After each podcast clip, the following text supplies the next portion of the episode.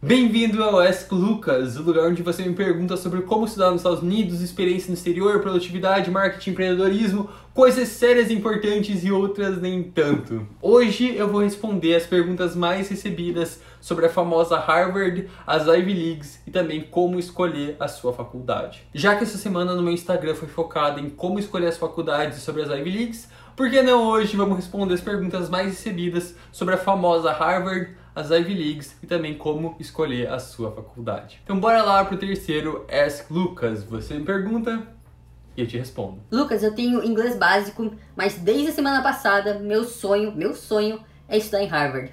Como faz? O que, que Harvard leva em consideração? Essa é a pergunta que nós, mentores, mais recebemos e é a pergunta que mais deixa a gente meio que indignado. Deixa eu explicar, é, por mais que soe meio errado isso e a gente tem empatia, a gente entende é, que a falta de conhecimento sobre o assunto e tal da pessoa, sem dúvida nenhuma, mas é que a gente sabe muito bem que é um sonho muito grande, é uma ambição gigantesca e a pessoa não tendo inglês, é, inglês super avançado, é muito difícil conseguir entrar em Harvard. Então eu até deixei um vídeo aqui preparado só sobre isso. É, se você agora bem sério, se você sonha em estudar em Harvard e tal, primeiro assista esse vídeo, que é muito importante para você abrir sua mente primeiro.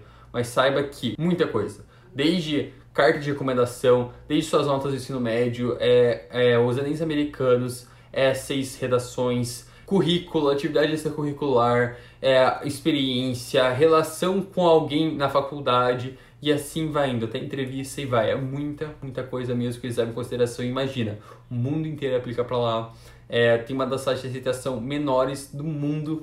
Então, cara, se você não está se preparando nos últimos 3, 4, 5, 10 anos, é muito difícil que você consiga sua oportunidade por lá. Mas, por outro lado, não quer dizer que você não pode conseguir sua vaga numa faculdade americana. Eu sinto que muita gente fala, tipo, ah, não, só vou para os Estados Unidos se for para Harvard. Sério? Então, quer dizer que você tem muitas oportunidades sim, você pode ter muita oportunidade, mas tem que ir com calma. Um passo de cada vez, humildade, calma por exemplo, eu tô aqui é, numa faculdade americana, que não é nada conhecida, tô aqui ensinando outras pessoas a ir para faculdade, obviamente seria interessante para Harvard, mas eu sei que eu não comecei a me preparar tanto tempo antes. Então eu tô indo devagarzinho. Por que não fazer uma pós em Harvard? Por que não fazer um mestrado, doutorado por lá? Mas por enquanto aqui tá tranquilo, vou construindo minhas coisas para daí chegar lá. Mas quanto que custa Harvard? Pode custar de nada a muito. Muito, muito.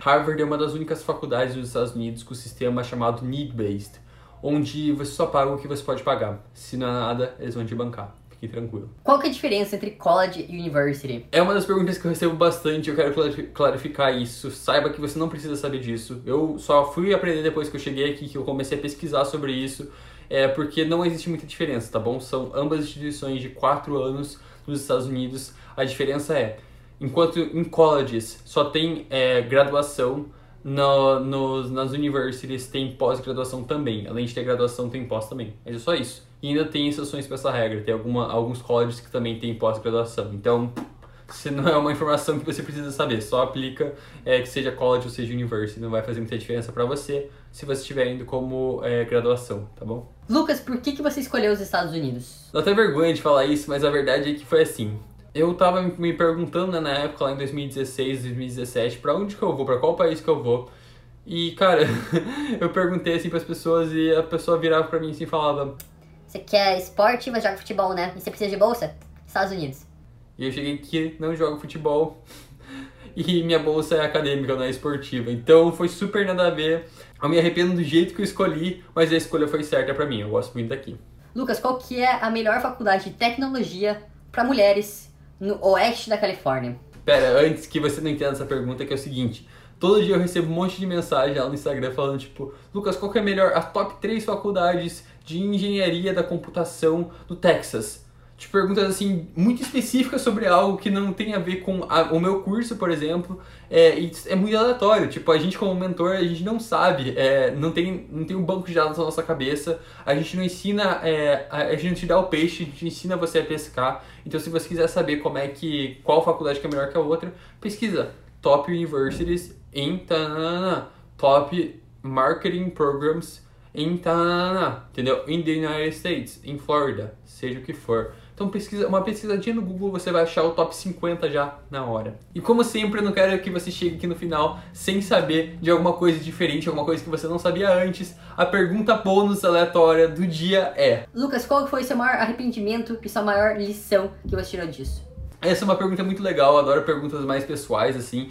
Porque as perguntas normalmente só vêm é, em relação a como estudar fora e tal, quando é mais pessoal assim, eu acho legal, é um pouco diferente. Mas eu acredito que o meu maior arrependimento da minha vida foi não ter aprendido inglês antes. Eu realmente sinto que isso poderia ter feito uma diferença muito grande na minha vida.